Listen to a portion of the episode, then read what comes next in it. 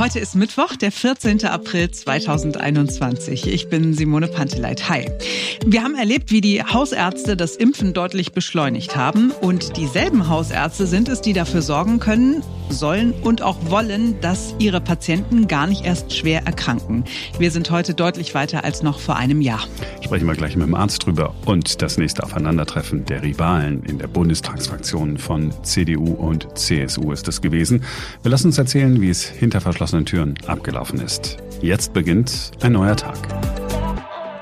Man neigt ja immer schnell dazu, sofort rumzumöpern, wenn was nicht optimal läuft. Und ja, es ist auch frustrierend, dass zum Beispiel das Impfen bei uns in Deutschland so langsam läuft. Aber bei der ganzen Diskussion und diesem ganzen Gemöpere darüber haben wir ein bisschen vergessen, dass es eigentlich schon eine kleine oder vielmehr eine große Sensation ist, dass wir überhaupt schon Impfstoffe haben nach so kurzer Zeit.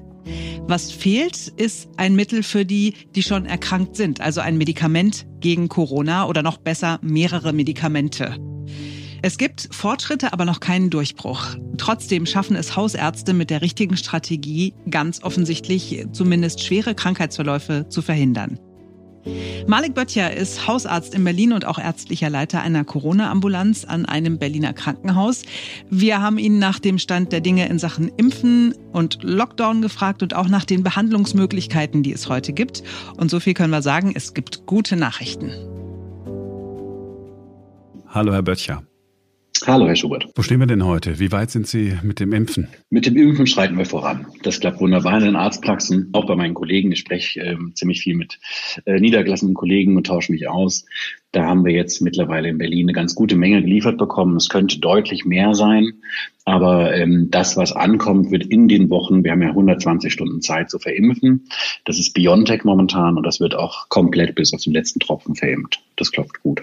Da sind wir sehr zufrieden. Und die Organisation in, in der Praxis, ich erinnere mich, dass Sie mir erzählt haben, wir sind vorbereitet, wir sind die ganzen Listen durchgegangen, unserer Patienten, wir haben alles Mögliche äh, da rausgesucht. Das funktioniert organisatorisch alles? Ja, das ist ein erheblicher Mehraufwand. Ne? Also wir sind ähm, drei Mitarbeiter, normalerweise hat eine Mitarbeiterin noch frei.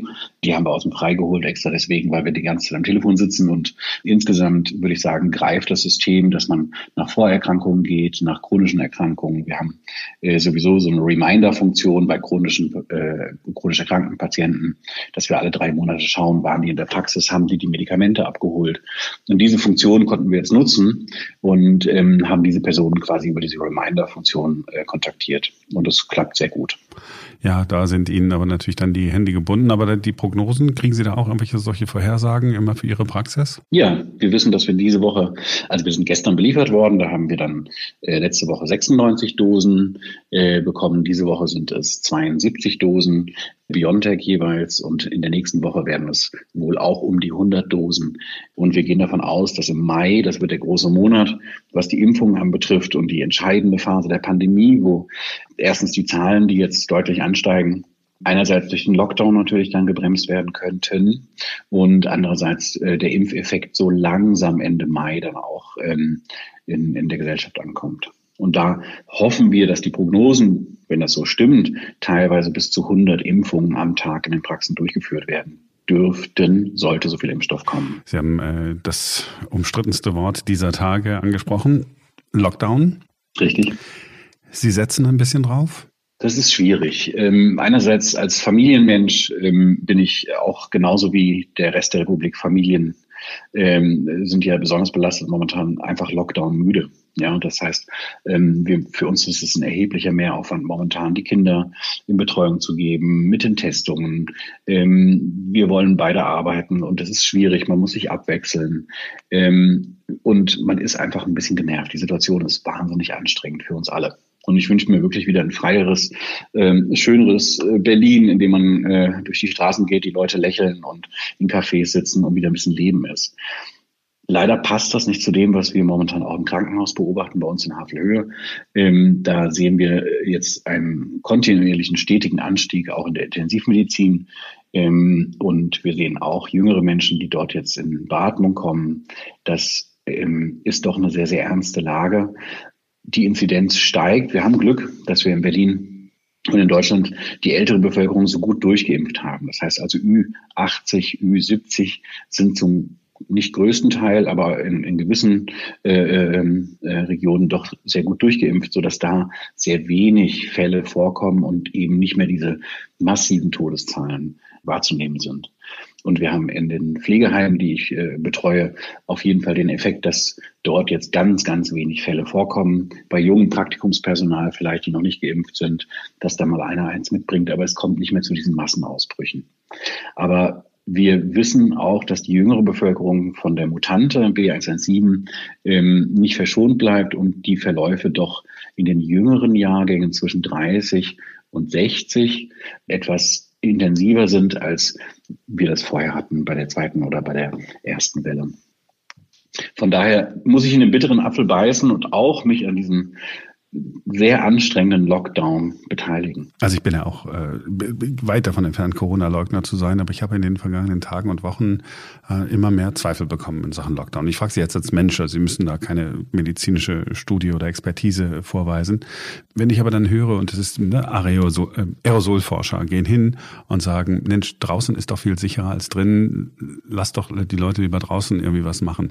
Geht es Ihnen dann auch so, dass Sie sagen, hm, ja, vielleicht haben die ja dann doch recht? Oder dann gibt es äh, die nächste Studie aus Schweden, die sagen, ja, ja, da die, die Inzidenzen sind zwar gestiegen, aber auch nicht so dramatisch. Zweifeln Sie da auch manchmal, ob der Lockdown das Richtige sein könnte? Ja, also ganz sicher kann man es in dieser Situation kaum noch sein. Aber ähm, das wäre auch ein Fehler. Man muss von Tag zu Tag schauen, wie die Datenlage ist, ähm, wie die Ausbreitung ist. Zwischendurch hatte ich auch mal Hoffnung, ähm, als die Zahlen kurz runtergingen vor drei Wochen, da war mal kurz so eine Ebene. Ähm, da dachte ich, naja, vielleicht kommen wir ja mit dem, mit dem Schrecken davon. Jetzt momentan setze ich genauso wie viele andere in der Bevölkerung auch noch auf den Wettereffekt und hoffe, dass der Wettereffekt eben nicht nur zehn Prozent sein werden, sondern vielleicht 40 Prozent, sodass da auch nochmal eine deutliche Entspannung kommt. Aber wenn man den Modellierern, den Mathematikern, die sich damit wirklich intensiv beschäftigen, ein bisschen zuhört, ist doch tatsächlich so, dass der Lockdown selber nötig ist. Allerdings gibt es mit Sicherheit Unschärfen. Ähm, ich kann auch persönlich nicht nachvollziehen, warum sich Menschen nicht im Park treffen sollen, wenn die dort noch die Abstandsregelung einhalten. Finde ich das sehr, sehr ungefährlich aus meiner Perspektive. Da denke ich, da sollte irgendwie vielleicht nochmal nachgebessert werden. Aber in den Wohnräumen und in den geschlossenen Räumen, da haben wir mittlerweile mitgekriegt, dass selbst mit FFP2-Masken mit B117 doch deutlich stärkere Ansteckungen sind. Also wir kennen Berichte von äh, Personen, die aus beruflichen Gründen in einem großen, relativ großen Raum, elf Personen mit FFP2 und 2,5 Meter Abstand gesessen haben und fünf von diesen elf Personen äh, waren infiziert. Das waren ärztliche Kollegen. Das war ähm, für uns erstmal so nicht bekannt, weil wir das Gleiche bei der ersten Variante auch so gemacht haben und da gab es nie Ansteckung mit FFP2 und großem Abstand. Das heißt, wir haben jetzt doch in geschlossenen Räumen eine schärferen Gegner und sollten da eher den Fokus drauf legen. Draußen in, in der Natur, glaube ich, ähm, halte ich das für nicht so wichtig. Von daher, äh, Ausgangssperren gibt es ja ähm, ab einer gewissen Inzidenz. Da bin ich sowieso kein Freund von. Das klingt immer gleich so militant und nimmt den Menschen so das letzte Stückchen Freiheit. Und wenn ich um 21.15 Uhr an der Tankstelle mir eine Coca-Cola kaufen möchte und das eben nicht mehr möglich ist, dann finde ich das schon etwas befremdend. Ich habe noch was ganz Praktisches, was ich Sie fragen wollte. Äh, ausgelöst durch äh, Karl Lauterbach. Er hat ähm, vor ein paar Tagen ähm, getwittert, hier ist der Game Changer, ein Asthma-Spray. Ja. Dann habe ich mich gefragt, okay, jetzt hat Karl Lauterbach The Lancet gelesen, wo diese Studie veröffentlicht mhm. worden ist. Ähm, Sie sind jetzt einer von den Ärzten, mhm. Ihnen, Ihnen vertraue ich. Sie, Sie lesen alles Mögliche, das weiß ich.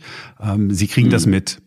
Aber wie, mhm. wie ist denn eigentlich der Informationsfluss? Welchen Kenntnisstand hat man als Hausarzt? Gibt es irgendwelchen, in, irgendwelche Informationskanäle, wo die, die neuesten Studien aus Großbritannien und weiß Gott äh, irgendwoher aus der Welt dann irgendwie auch bei Ihnen auf dem Schreibtisch landen innerhalb von idealerweise Stunden? Ja, na klar. Also wir haben natürlich auch, sind wir per E-Mail äh, vernetzt. Das heißt also in Berlin, der, der, der Berliner Hausärzteverband ist vernetzt. Das heißt, die Hausärzte untereinander kommunizieren.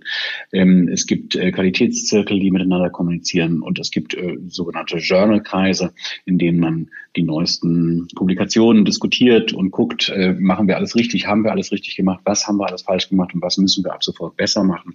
Und da gehört witzigerweise dieser Artikel, den Sie gestern genannt haben, dazu. Ähm, vor der Veröffentlichung sind da schon lange, lange Daten durchgesickert. Das heißt, wir haben im Oktober schon erste Meldungen gehabt dass Budesonid-Spray ähm, positive Effekte hat.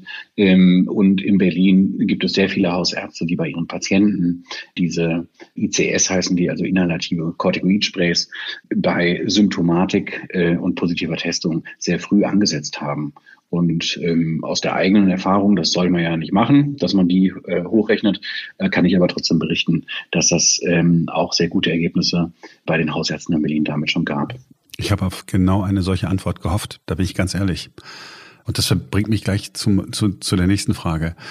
Ja. Wir sind jetzt ein gutes Jahr in, in dieser Pandemie. Wenn Sie es mal vergleichen können, sind wir oder sind Sie als Arzt deutlich besser aufgestellt? Also haben Sie mehr Tools an der Hand, auch wenn es das durchgreifende Medikament bis jetzt noch nicht gibt? Haben Sie mehr Tools an der Hand, wo Sie sagen, ja, ich kann heute den Patienten viel besser helfen als vor einem Jahr? Ja, selbstverständlich.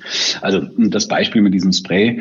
Wir haben im Januar, Quatsch, im Februar letzten Jahres ja den ersten Fall in Berlin gehabt und im März fing es dann an, dass wir auf ähm, eine Zahl kamen von 100, also Anfang März von 100 Patienten und da wurde schon diskutiert, was machen wir mit diesen Menschen? Und da waren auch einzelne Asthmatiker dabei, die zum Beispiel ein ICS-Spray benutzt haben und ähm, das Paradoxe ist ja, dass ICS-Spray ja immunsuppressiv wirkt und bei einer Virusinfektion ähm, erstmal dem natürlichen Abwehr gegen den Virus entgegensteht, so dass wir tatsächlich in dieser Phase damals sehr häufig dieses Medikament bei Asthmatikern abgesetzt haben, um die Virusreproduktion zu verlangsamen. Und das ist was ganz Paradoxes, was damals geschehen ist im Endeffekt von der Logik her nachvollziehbar, aber es hat eher zu schweren Verläufen bei Asthmatikern geführt. Und nun mit der Zeit haben wir gelernt, Stück für Stück, und haben gemerkt, ach guck mal, auch wenn das nicht richtig zu dem Verständnis passt, was wir als Mediziner haben, gibt es aber da einen Effekt, den wir respektieren müssen und haben das weiter beobachtet.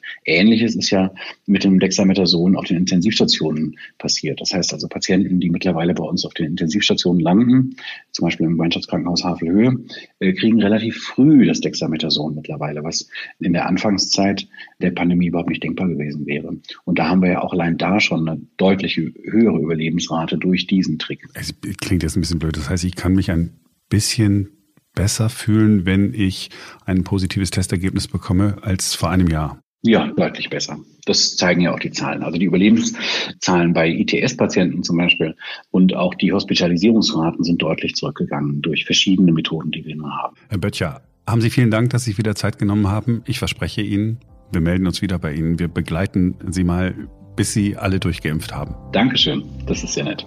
Bis bald. Bis bald.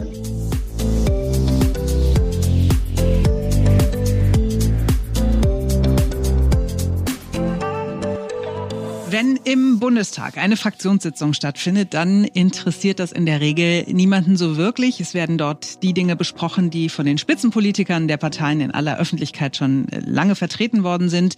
In der Fraktion wird nur ja, der Alltag im Parlament organisiert. Aber gestern Nachmittag war das Interesse dann doch mal groß, sehr groß sogar. Da haben alle ganz genau hingeschaut und hingeguckt, denn die Fraktionssitzung von CDU und CSU war der Schauplatz des großen Aufeinandertreffens der Rivalen. Armin Armin Laschet und Markus Söder sind angetreten und aufgetreten. Der eine, Laschet, um seine Parteifreunde nochmal freundlich daran zu erinnern, dass er der Parteichef ist und auch der richtige Kanzlerkandidat. Der andere, Söder, war gekommen, um die Mitglieder der Schwesterpartei zum Aufstand aufzuwiegeln. Einen Mann jedenfalls musste Markus Söder überhaupt nicht überzeugen. Kai Wegner. Er ist Berliner CDU-Chef und sitzt für die CDU im Bundestag. Er hat sich schon vor der Präsidiumssitzung am Montag ganz klar für Markus Söder ausgesprochen. Er war bei der Sitzung gestern dabei. Wir gucken mal, wie es war. Hallo, Herr Wegner. Ich grüße Sie. Hallo. Wie war der Tag?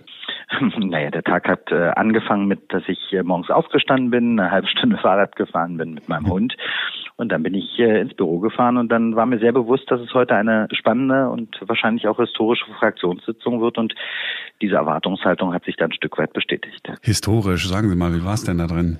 Ja, wir hatten eine, eine lange, sehr lange Aussprache mit sehr, sehr vielen Wortmeldungen, die mit großem Respekt und auch ja mit einer großen Fairness geführt wurden. Und mh, wir hatten eine ziemlich klare Stimmungslage, nämlich die Stimmungslage, dass wir zwei starke Parteivorsitzende haben in, in der CDU mit Armin Laschet und äh, auch in der CSU mit Markus Söder, dass wir zwei starke Ministerpräsidenten haben, die beide das Zeug zum Kanzler haben, aber ja, die breite Mehrheit äh, in der Bundestagsfraktion hat sich heute klar und deutlich äh, hinter Markus Söder gestellt. Und äh, jetzt haben wir eine weitere Stimmungslage, nicht? Wir hatten jetzt die Beschlüsse von Partei und äh, äh Präsidium der Schwestern, sprich der CDU und der CSU. Jetzt hat man nochmal eine Stimmungslage aus der Fraktion. Ich nehme auch Stimmungslagen aus meiner Partei, nicht nur in Berlin war. Und wir haben auch eine Stimmungslage unter den Menschen. Und kriege ja viele Mails, äh, Anrufe, Briefe wo die übergroße Mehrheit sich auch hinter Markus Söder stellt. Und ich glaube, das ist eine Erwartungshaltung, die jetzt auch Menschen formulieren, weil sie großes Zutrauen und Vertrauen in Markus Söder haben. Und ich glaube, das muss jetzt auch in der Entscheidungsfindung berücksichtigt werden.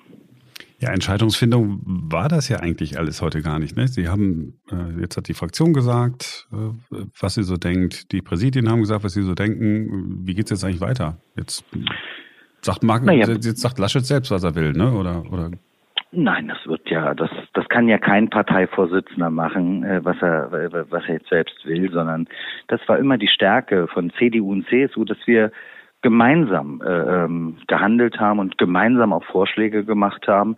Und wir haben jetzt ein ziemlich klares Stimmungsbild äh, in der Partei und darüber hinaus. Und äh, das muss jetzt Berücksichtigung finden bei den Beratungen, die jetzt anstehen. Markus Söder und Armin Laschet haben gesagt, sie wollen in dieser Woche noch einen Vorschlag machen. Ich glaube, das ist auch die Erwartungshaltung. Und sollten die beiden sich nicht verständigen, was natürlich auch passieren kann, äh, dann muss es am Ende des Tages auch eine Entscheidung geben. Und da muss man gucken, wo diese Entscheidung getroffen wird. Ob nun in der Fraktion, weil das ist das einzige Gremium, wo CDU und CSU ja gemeinsam sitzen. Da muss es eine Entscheidung geben. Aber ich glaube, das wird nicht so weit kommen. Die beiden werden sich verständigen. Ja, warten wir mal ab. Wir kommen mal kurz zur Sitzung zurück. Das ist ja alles, was da besprochen worden ist. Sie saßen da mit drin, viele andere saßen da mit drin. Wir alle haben es mitverfolgen können bei Twitter. Ähm, alles Mögliche ist durchgestochen worden. Und unter anderem ist durchgestochen worden, dass Armin Laschet schon ziemlich angefasst gewesen sei. War das auch Ihr Eindruck? Na, beide haben aufmerksam zugehört und äh, das ist ja auch wichtig, dass sowohl Armin Laschet als auch Markus Söder die Argumente aufnehmen, die für den einen oder für den anderen sprechen. Und das muss jetzt abgewogen werden. Und äh, na klar beeindruckt das auch den einen oder anderen, äh, wenn er breite Zustimmung bekommt, äh, wenn man vielleicht auch mal einen kritischen Satz bekommt, mm, wobei die kritischen Sätze wirklich sehr wenige waren sondern wir haben sich, äh, die Mitglieder der CDU-CSU-Bundestagsfraktion haben sich mit ihren Argumenten hinter ihren Kandidaten gestellt. Und deswegen war es eine faire und eine gute Diskussion. Und äh, dass da beide zugehört haben und jetzt auch die richtigen Schlüsse ziehen, und davon gehe ich auch aus, das ist richtig und das muss ja auch so sein. Ja, und äh, richtige Schlüsse, also der richtige Schluss aus Ihrer Sicht ist wahrscheinlich, Söder muss es unbedingt werden. Na, ich habe mich ja positioniert, äh, dass hm. mein Favorit Markus Söder ist. Ich sag nochmal, ich glaube, dass beide das Zeug zum Bundeskanzler haben. Das müssen Sie ja auch sagen. Das ist auch total fair. Finde ich okay. Ja, das, das äh, will ich aber auch sagen, weil ich das tatsächlich auch genauso meine, dass beide wirklich das Zeug zum Kanzler haben. Und ähm, ich glaube aber, dass Markus Söder mehr Zutrauen äh, in der Bevölkerung genießt, mehr Vertrauen. Und Markus Söder hat eine Gabe, und das hat er heute auch nochmal deutlich gemacht. Markus Söder gibt den Menschen Mut und Zuversicht. Und ich glaube, das ist jetzt in der Pandemie, aber auch danach so extrem wichtig, dass wir anpacken, äh, dass wir das Land gestalten, dass wir Deutschland in die Zukunft führen, dass wir Deutschland krisenfest machen und die Menschen mitnehmen, mit Mut und Zuversicht. Und das strahlt Markus Söder aus wie kaum ein anderer und deswegen ist er auch mein Favorit. Und das, was ich an Feedback bekomme, auch von vielen Berlinerinnen und Berlinern, gibt mir da absolut recht. Ist Armin Laschet nicht jetzt ein bisschen demontiert worden? Von Ihnen auch mit? Nein, da geht es doch gar nicht um Demontieren. Wir haben mit Armin Laschet einen wirklich starken Bundesvorsitzenden und äh, es war damals ein Wettbewerb bei uns in der Partei mit drei starken Kandidaten, äh, Armin Laschet, Friedrich Merz und Norbert Röttgen. Armin Laschet hat sich seinerzeit durchgesetzt und ich kenne auch nur Leute, auch die seinerzeit für Röttgen waren, seinerzeit für Merz waren, die allesamt sagen, Armin Laschet macht einen guten Job als Bundesvorsitzender unserer CDU. Da wollen wir euch noch gar nicht beschädigen und ich schon gar nicht, weil ich äh, ganz überzeugt bin, dass er es wirklich gut macht, sondern es geht darum, mit welcher Aufstellung überzeugen wir die Menschen in Deutschland, dass wir eine gute Aufstellung haben und dass wir weiterhin Verantwortung für unser Land tragen. Darum geht es und ähm, da haben wir mit Markus Söder, glaube ich, einen Kandidaten, der noch mehr Vertrauen genießt.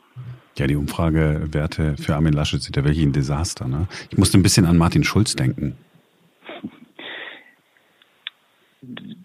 Markus Söder hat wirklich sehr, sehr starke Zahlen und ähm, Armin Laschet führt auch ein Bundesland, was ja auch schwer zu regieren ist. Das ist sicherlich auch eine Herausforderung. In Nordrhein-Westfalen ist das sicherlich nochmal anders.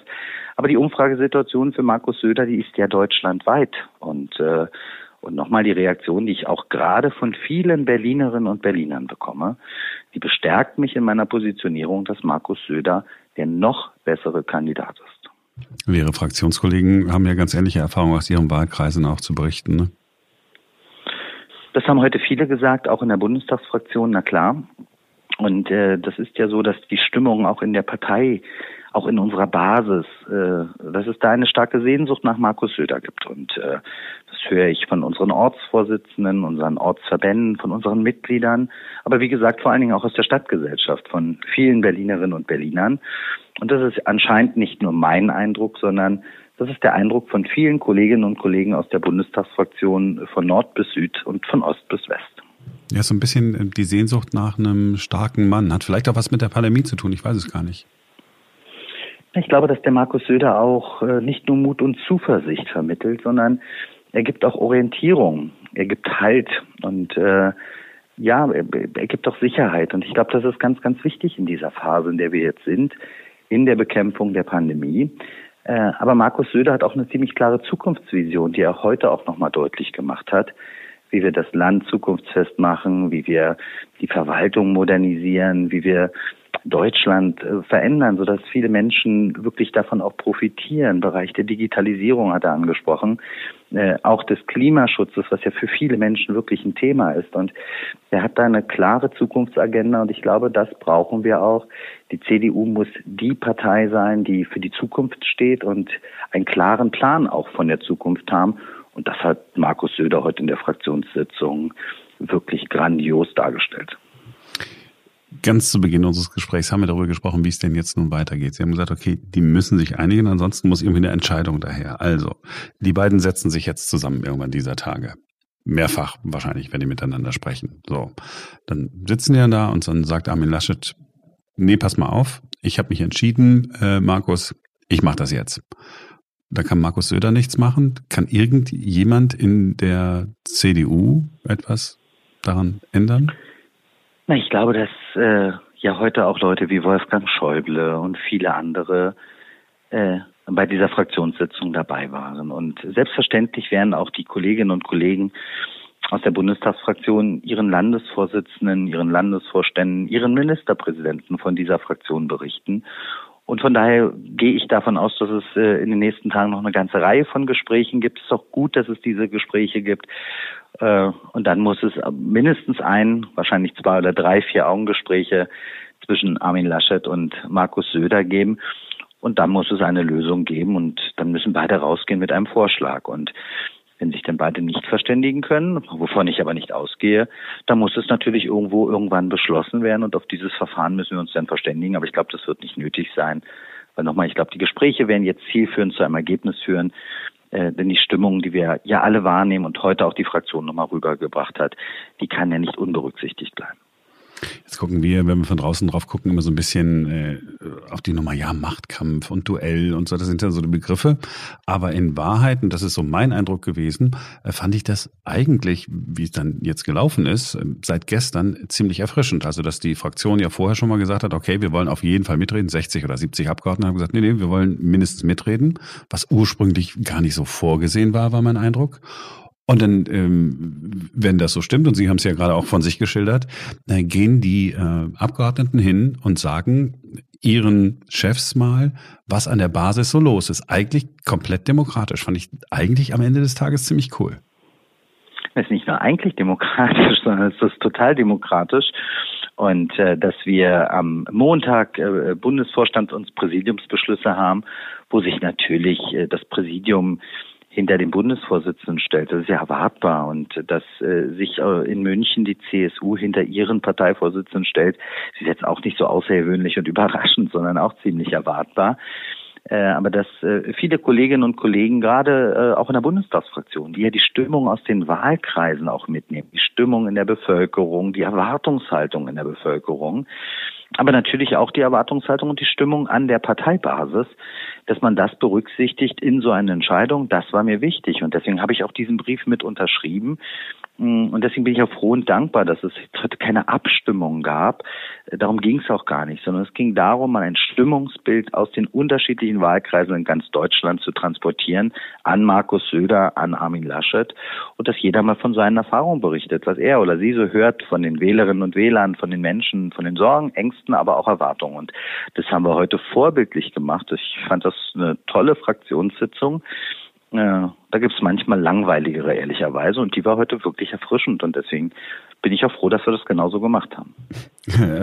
erfrischend. Ich, ich, ich freue mich, dass Sie so schöne Worte für etwas finden, was dem einen oder anderen bestimmt unangenehm war, einem zumindest.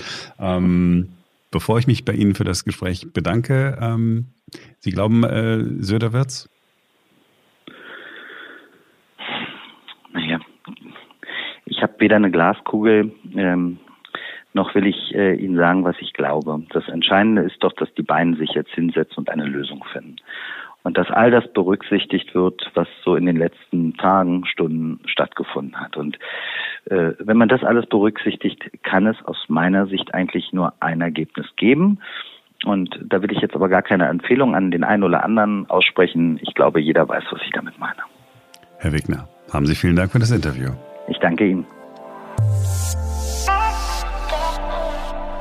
Sollen wir oder sollen wir nicht? Darüber haben wir heute in der Redaktion diskutiert. Sollen wir wirklich über Promis unter Palmen reden oder lassen wir dieses Thema einfach mal schön links liegen? Ich gucke solche Sendungen ja nicht. Also nicht, weil ich mich für intellektuell besser halte oder so, aber ich kann das einfach wirklich nicht ertragen. Es hat verschiedene Gründe, denn äh, ich, ich kenne die Leute da drin nicht, die da auftreten und meistens ist es wirklich absolutes Trash-TV. Das ist der, man hat immer das Gefühl, man sieht dem Bodensatz der Gesellschaft beim Scheitern zu.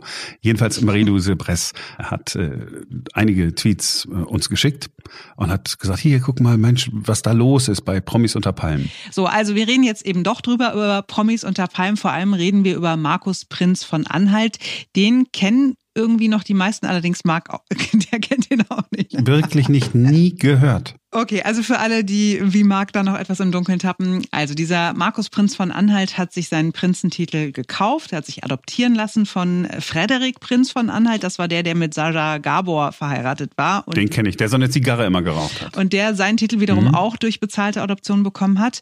Und dieser Typ, dieser Markus Prinz von Anhalt, ist ein extrem zwielichtiger Geselle, ähm, Bordellbesitzer, Nachtclubbetreiber, bekennender AfD-Wähler, war angeblich mal mit Pamela Anderson Hasen zusammen und da gibt's noch äh, mehr drüber zu erzählen. Aber okay. Also dieser Typ ist nun für Promis unter Palmen in Sat 1 verpflichtet worden.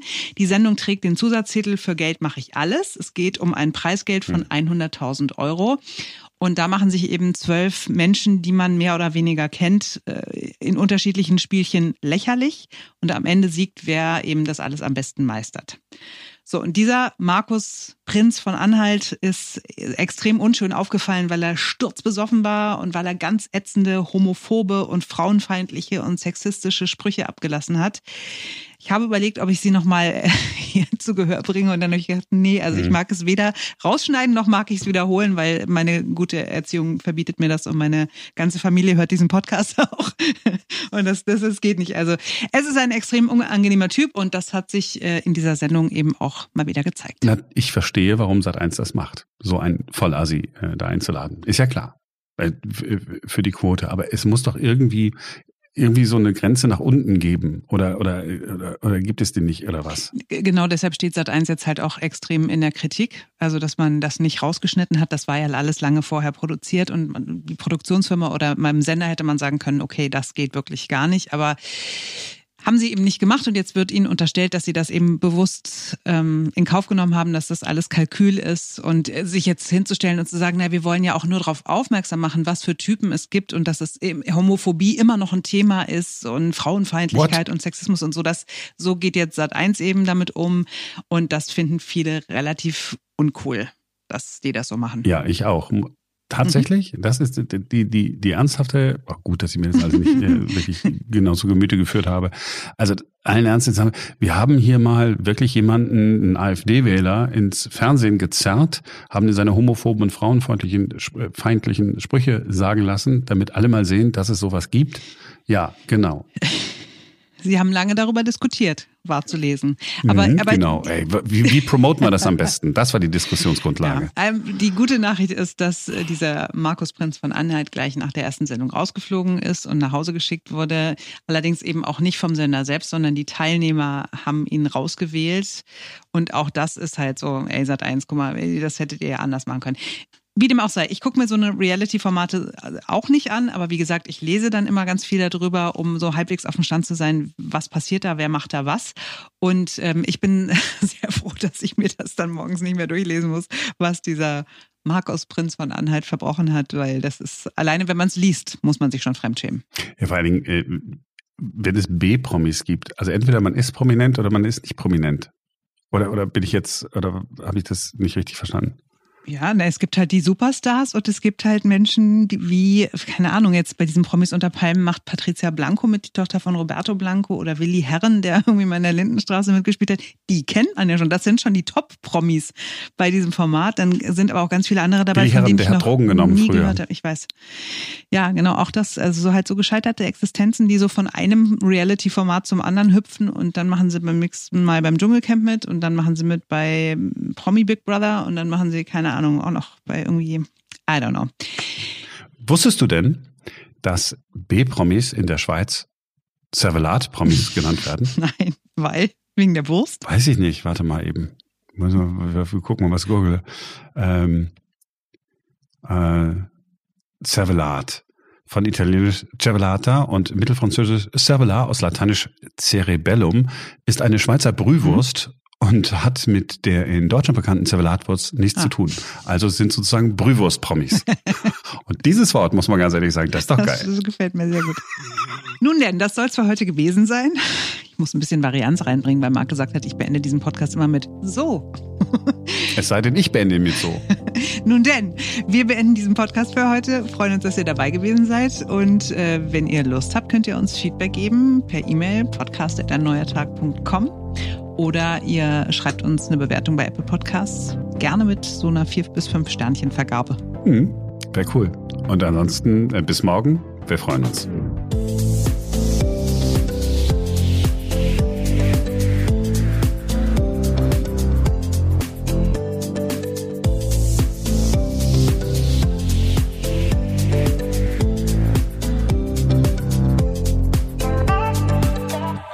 Ich habe tatsächlich so ein Reality-Format gern gesehen. Es ist Jahre her bei Sat 1. Aus diese Auswanderer-Dokus. Ähm, ähm, so ganz am Anfang, das war wirklich lustig. Also es war wirklich cool zu sehen. Also es war nicht immer lustig, muss ich sagen, aber ähm, also es war wirklich nice, also die, zu sehen, jemand bricht die Zelte ab und ist dann irgendwo und erlebt dann irgendwie was Neues. Also das war schon irgendwie cool gemacht. Gut, da waren auch lustige Szenen dabei. Also eine Szene war sensationell. Eine Familie ist ausgewandert. Das muss ich erzählen. Darf Natürlich. ich das noch erzählen? Das ist dein Podcast. Eine Ach so, ähm, eine Familie ist ausgewandert ähm, von Deutschland nach Kanada. Und ähm, der Mann hat dann einen Job bekommen oder so bei irgendeiner äh, Baufirma und so, alles irgendwie super so und kommen dann an, die ersten Tage. Und dann sind sie erstmal in so einen Telefonladen gegangen, weil sie ja äh, eine SIM-Karte mhm. brauchten für ihr Handy. Und dann hat der Vater gesagt, so, Sohn, du kannst ja Englisch, dann äh, mach mal. Ähm, waren wir dann Zeuge dieser sehr würdelosen Verständigungsversuche und äh, der, der kanadische äh, Telefonverkäufer war extrem freundlich ähm, sie sind ohne SIM-Karte aus dem Laden rausgegangen.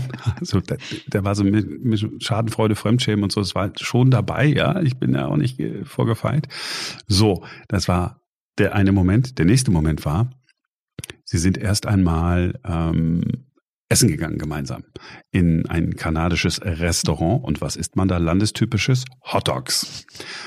Dann hat die Mutter dann äh, Hot Dogs bestellt, woraufhin die freundliche ähm, Verkäuferin äh, fragte, mit was denn drauf? Ob sie Gurken haben wolle oder Zwiebeln oder was auch immer. Und die hat die ganze Zeit immer nur gesagt, Ketchup.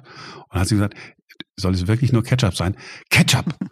Und dann äh, hat sie nochmal gefragt, ja, aber wir haben ja so verschiedene äh, Ketchup. Und hat also den Kopf so geschüttelt, war schon völlig aggressiv. Und dann haben sie sich hingesetzt und gesagt, naja, beim Service müssen die in Kanada noch mal ein bisschen arbeiten.